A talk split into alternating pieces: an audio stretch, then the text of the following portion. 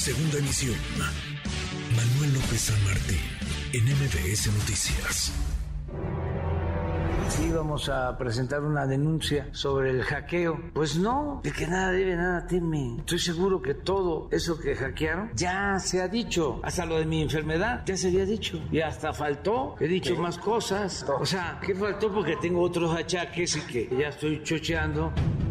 La vulneración de los sistemas informáticos de la Sedena y otras instituciones por hackers que se autoidentifican como guacamayas es un hecho inédito. Por eso en el Senado de la República habremos de analizar lo que sucedió en esta dependencia con este hackeo informático y digital para evitar que sean vulnerados los sistemas informáticos de las dependencias tan esenciales para la seguridad interna y la estabilidad del Estado mexicano. Quiero reprobar el hackeo, el uh, buscar vulnerar nuestra seguridad nacional, nuestra seguridad interior, que custodia y salvaguarda nuestro gran ejército mexicano. Esa información es lo que salvaguarda nuestra seguridad nacional, nuestra seguridad interior. Y cualquier sistema, por más perfeccionado que esté, siempre está vulnerable. Es reprobable y yo espero que quienes lo hayan hecho sean severamente sancionados todo sujeto obligado tiene un término de 72 horas para dar aviso de alguna vulneración y cuáles son las medidas de prevención que se están tomando para evitar cualquier daño. Ya fue notificado y bueno, tendremos que abrir la investigación correspondiente y esperar también la respuesta del sujeto obligado. En este momento desconocemos el detalle de qué información pública que correspondería eventualmente a seguridad nacional fue hackeada Presidente, ¿habrá sanción e investigación por el hackeo? No. ¿No se va a investigar el hackeo? ¿No se va a sancionar a nadie? No, yo, yo soy partidario que no, es que la gente sanciona y no les gusta esas cosas. La que se ha armado luego de estas filtraciones de lo que ha sido revelado tras el hackeo de un grupo de activistas, así se hacen llamar, Guacamaya, Información que tiene que ver con la seguridad nacional, con temas clasificados que permanecerían bajo reserva y que ahora salen a la luz luego de que este grupo de hackers se metiera y robara información de los servidores de la Secretaría de la Defensa del Ejército Mexicano. Le agradezco estos minutos al doctor Javier Oliva Posada, experto en temas de Fuerzas Armadas, profesor investigador en la UNAM. Gracias, doctor Javier, ¿cómo estás? Muy bien, muy bien, muchas gracias por darme el espacio y saludos al auditorio y buen inicio de semana. Igualmente, muchas gracias por platicar con nosotros esta tarde. Pues van saliendo cosas y más cosas que no dejan del todo bien parado al ejército mexicano. ¿Qué tamaño es el, el, boquete y la gravedad de esta, pues primero de esta fuga de información, de este robo de información y después que se revele la información que ha sido sustraída de los archivos de la Secretaría de la Defensa, doctor? Fíjate que es muy interesante el planteamiento que haces porque una, una cosa es la obtención de información y la otra es la difamación. Eh, el hecho de que, es como, por ejemplo, cuando un delincuente acusa a una autoridad, no necesariamente le tenemos que dar credibilidad al delincuente. Y en este caso eh, se trata, la propia, el propio sitio de internet eh, de estos asaltantes revela que son solo correos electrónicos, no hay documentos sino solamente se tratan de correos electrónicos. Y en ese sentido también hay que tomar con cierto tiempo la información que estén difundiendo e incluso los intereses que pueden estar detrás de esta eh, información que en un momento dado también puede ser manipulada. Este es mi primer comentario. Mm, información que tiene una intención, dirías, doctor, es decir, el dar a conocer lo que se da a conocer, ¿tiene, tiene una intención por la implicación, por el impacto que puede traer consigo? Sí, fíjate que eh, justamente en mi artículo que publico en la Organización Editorial Mexicana el día de ayer, eh, los trabajos de inteligencia siempre tienen que ver con un para qué, no por qué. Es decir, ¿cuál es la finalidad de esta revelación? Desde mi punto de vista es eh, profundizar en la, la, división, la polarización que estamos viviendo en la sociedad mexicana. Y esto, a final de cuentas, tú como un analista experto que eres, eh, tiene que ver con un proceso de probable, ojalá me equivoque, desestabilización de nuestra democracia.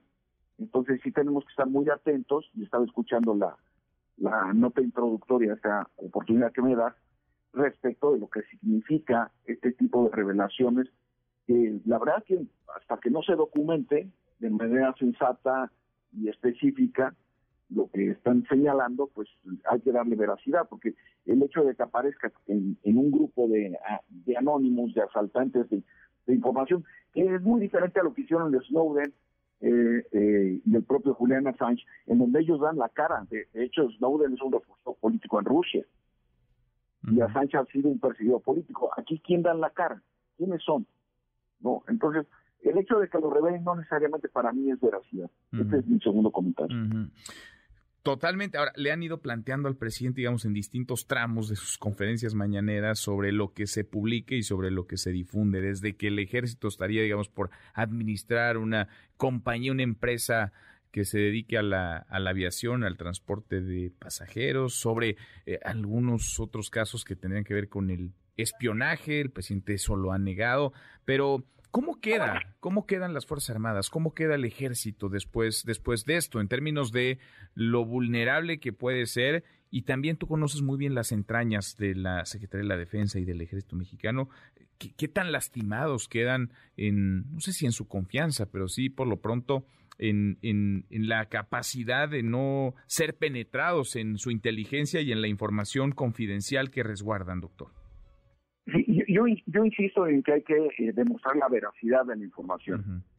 Eh, eh, hay, hay una diferencia entre filtración y asalto informático. Sí. En el caso, reitero, en el caso de Snowden y de Assange, es una filtración que contaron con apoyo interno. El propio Snowden era un analista de la Agencia Nacional de Inteligencia y él toma la información.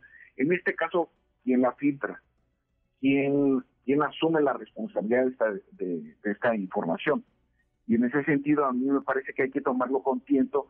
Eh, por ejemplo, esta eh, tontería de los lentes, de las mascladas y no sé cuántos de los regalos de la Defensa, muy bien. ¿Quién los recibió?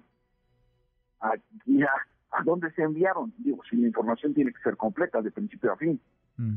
Entonces, para mí también aquí hay, puede haber algún asunto incluso de agencias internacionales que estuvieran interesadas en desacreditar al propio gobierno del presidente de la República. Lo que sí me llama la atención, y coincido con, con, tu, con tu aseveración, bueno, en términos específicos, ¿por qué no sale la presidencia de la República de, de principio a fin, de cabo a rabo, para hablar de manera coloquial, esta información que está siendo filtrada.